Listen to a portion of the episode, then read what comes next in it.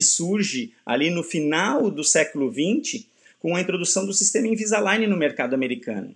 E a partir daí, então, a gente tem sim uma, um novo paradigma que hoje em dia não é mais o futuro da ortodontia, mas sim o presente. E é isso que a gente está comentando aqui.